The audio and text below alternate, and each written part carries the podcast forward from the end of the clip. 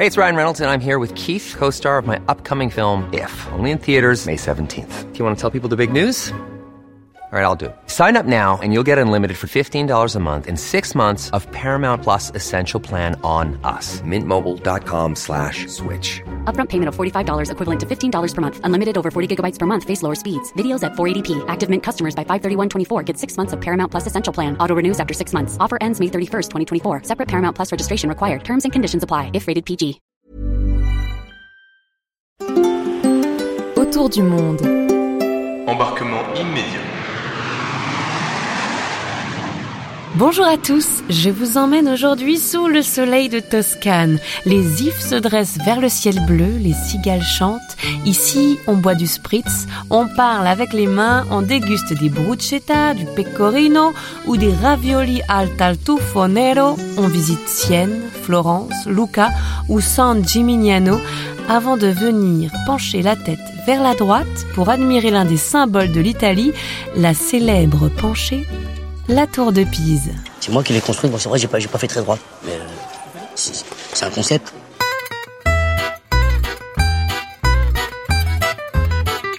La tour de Pise, en italien Torre di Pisa, est une tour en marbre qui se trouve dans la ville de Pise en Italie, sur la place du Dôme, connue sous le nom de place des miracles. En termes d'architecture, c'est un campanile de style roman destiné à recevoir les cloches de la cathédrale Notre-Dame de l'Assomption de Pise. Sur les pierres de la tour se cachent quelques inscriptions. Des bas-reliefs expliquent peut-être la signification de cet édifice et sans doute aussi la raison de son inclinaison. À l'entrée, un motif représente un phare et deux bateaux qui entrent dans un port. Un phare, ce n'est pas sans rappeler la forme de ce campanile, qui serait alors peut-être comme un phare dans la ville. C'est le pharaon, comme il s'appelle. Mais pourquoi avoir besoin d'un phare alors que nous ne sommes pas en bord de mer? Bah pourquoi?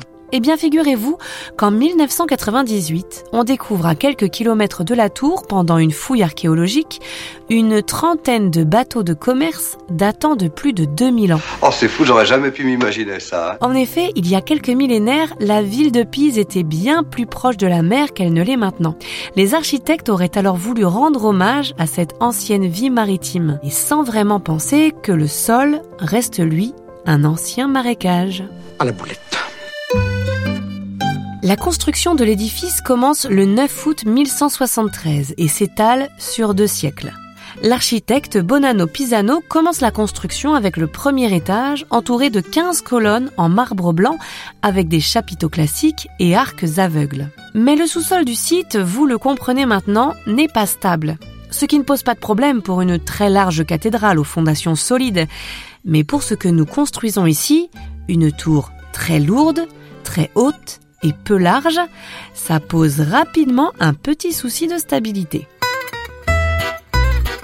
Dès le troisième étage construit, seulement cinq ans après le début des travaux, nous sommes en 1178, la tour se met à pencher de 5 cm. On arrête tout.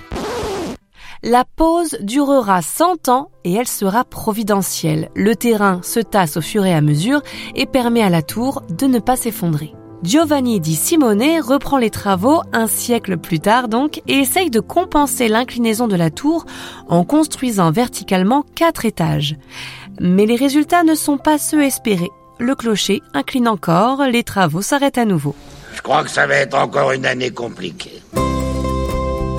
C'est Tommaso Pisano qui poursuit la construction et finit finalement la tour en 1372, soit 200 ans après le début des travaux. Eh ben, c'est pas trop tôt. Le campanile, une fois fini, est une immense colonne de marbre creuse avec au centre un escalier en colimaçon de 293 marches. Elle compte 8 niveaux et finit à plus de 50 mètres par un beffroi qui accueille 7 cloches en bronze. Celui-ci est construit de guingois pour compenser l'inclinaison. Comme c'est ingénieux. Une première restauration a lieu en 1835. Le sol boueux est échangé par du marbre, mais cela provoque une nouvelle inclinaison de la tour. Et progressivement, d'année en année, la tour penche encore et toujours un peu plus. En 1350, l'inclinaison est calculée à 1,47 degré. En 2008, elle est à 4 degrés 19, soit un déport de 4 mètres. Ah ouais, quand même. Le 7 janvier 1990, la tour est fermée au public pour des raisons de sécurité. De grands travaux de consolidation sont alors menés pendant plus de 10 ans. Excavation des fondations, coulage de centaines de tonnes de béton pour la stabiliser, cerclage des anneaux, drainage du sol, tout est bon pour sauver l'édifice. Mais en septembre 1995, un système cryogénique installé pour refroidir le sol fait pencher la tour encore plus. Hey. Attends, c'est pas fini. En août 2013, la tour a commencé à se redresser sans qu'un travail supplémentaire ait été effectué. En novembre 2018, la tour s'était donc redressée de 4 cm. Aujourd'hui, la tour de Pise est considérée comme stabilisée et certains affirment qu'elle restera debout encore au moins 300 ans.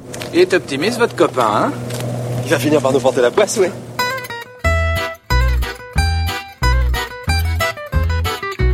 De prochains travaux permettront de revoir le ciel de l'intérieur comme dans un gigantesque télescope, comme cela était possible avant 1935. C'est de toute beauté. Dans son histoire, la tour a résisté à pas moins de quatre tremblements de terre.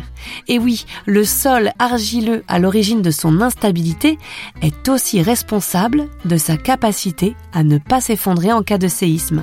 Ah bon? C'est donc finalement son plus grand défaut qui fait sa renommée, mais encore plus qui fait aujourd'hui sa force face aux intempéries. Ironique, n'est-ce pas?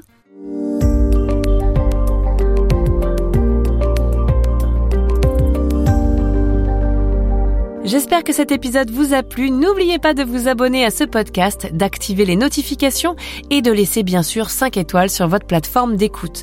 On se retrouve la semaine prochaine pour un nouveau voyage autour du monde. À bientôt!